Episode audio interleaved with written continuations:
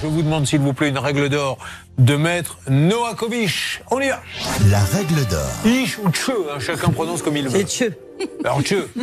Alors, simplement, Julien, il faut se dire que on doit avoir, on doit bénéficier d'un logement décent lorsqu'on est locataire. Et la loi est très très sévère à, su- à ce sujet. Vous avez le droit à demander, euh, de demander devant le tribunal judiciaire une suspension du paiement des loyers jusqu'à ce que les locaux soient remis en état. Elle peut le faire. Elle peut, alors même si c'est pas grand chose, puisqu'il vous reste pas grand, pas, Oui. pas grande part, vous pouvez aussi demander des dommages d'intérêt liés à votre préjudice de jouissance. Elle n'en est pas là, mais c'est surtout, ça va leur coûter une fortune à l'office HLM s'ils laissent faire comme ça, parce que dans un an, il va falloir euh, carrément tout démolir.